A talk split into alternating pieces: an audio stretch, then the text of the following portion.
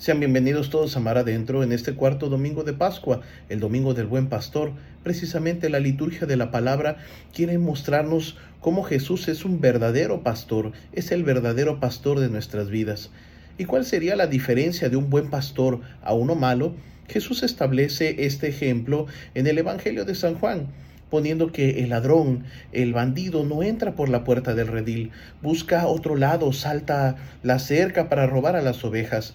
Esto se asemeja mucho a las ideologías que bombardean eh, las redes sociales, eh, forzándonos a ser parte de un rebaño constituido a base de engaños, del miedo a ser señalados por no pensar igual a estas ideologías. No les importa las ovejas, sino les importa imponer su voz, imponer su pensamiento. Jesús, en cambio, entra por la puerta y nos llama, y las ovejas, dice, reconocen su voz, porque Él habla con verdad, porque Él es la verdad, y la verdad apunta a la unidad, y Él habla movido desde el amor. El mundo busca imponerse a base del miedo, de la manipulación, del engaño, buscando un beneficio propio a costa de los demás. Quiere crear un rebaño en medio de la confusión. Sin embargo, qué importante es lo que hace Jesús. Nos llama por nuestro propio nombre, porque hay un encuentro personal con Él. Nos conoce del modo más profundo. Nuestro mundo quiere hacer, eh, movernos a la fuerza, empujándonos. Y qué valioso es lo que hace Cristo, porque camina delante de nosotros y nos habla para que en libertad lo sigamos, no como lo hace el mundo que susurra como si fuera la serpiente en el árbol, habla a las espaldas, habla escondidas. Y entonces, eh, quien ha escuchado su nombre eh, pronunciado por el buen pastor no siente otra cosa que alegría, porque su voz libera, nos orienta, nos defiende de los lobos y de los ladrones. Su voz ha irrumpido en la oscuridad de la muerte para hacer salir a todos los que antes de él estaban en tinieblas y en sombras de muerte, y para que nosotros salgamos de nuestros mecanismos de, muerte para entrar en la vida, en la belleza de la vida, para reconocerlo y sobre todo para reconocernos en él. Qué hermoso es estar con el Señor, qué hermoso es estar con Él. Es el buen pastor que conoce nuestro sufrimiento fue alzado precisamente en el árbol de la cruz para que lo pudiéramos ver, para poder escuchar su voz, porque sus llagas hablan del amor que siente por nosotros. Es un pastor enamorado de sus ovejas y es un pastor que lo mueve el amor.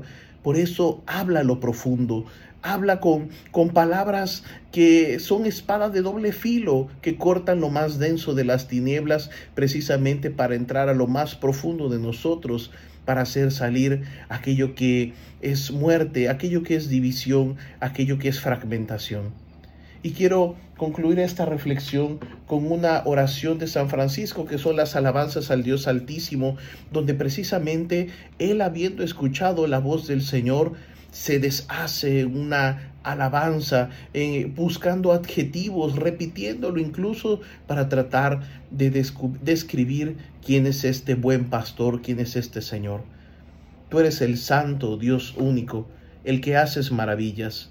Tú eres el fuerte, tú eres el grande, tú eres el altísimo, tú eres el Rey omnipotente, tú Padre Santo, Rey del cielo y de la tierra. Tú eres el trino y uno, Señor Dios de los dioses. Tú eres el bien, el todo bien, el sumo bien, Señor Dios vivo y verdadero. Tú eres el amor, la caridad. Tú eres la sabiduría. Tú eres la humildad. Tú eres la paciencia. Tú eres la belleza. Tú eres la mansedumbre. Tú eres la seguridad. Tú eres el descanso. Tú eres el gozo. Tú eres nuestra esperanza y alegría. Tú eres la justicia, tú eres la templanza, tú eres toda nuestra riqueza, satisfacción, tú eres la belleza, tú eres la mansedumbre, tú eres el protector, tú eres nuestro custodio y defensor, tú eres la fortaleza, tú eres el refrigerio, tú eres nuestra esperanza, tú eres nuestra fe, tú eres nuestra caridad, tú eres toda nuestra dulzura, tú eres nuestra vida eterna grande y admirable Señor, Dios omnipotente, misericordioso Salvador. Aprendamos a descubrirnos y a dejarnos descubrir por este buen pastor. Y la bendición de Dios Todopoderoso, Padre, Hijo y Espíritu Santo, descienda sobre ustedes y permanezca para siempre. Que tengan bendecido día.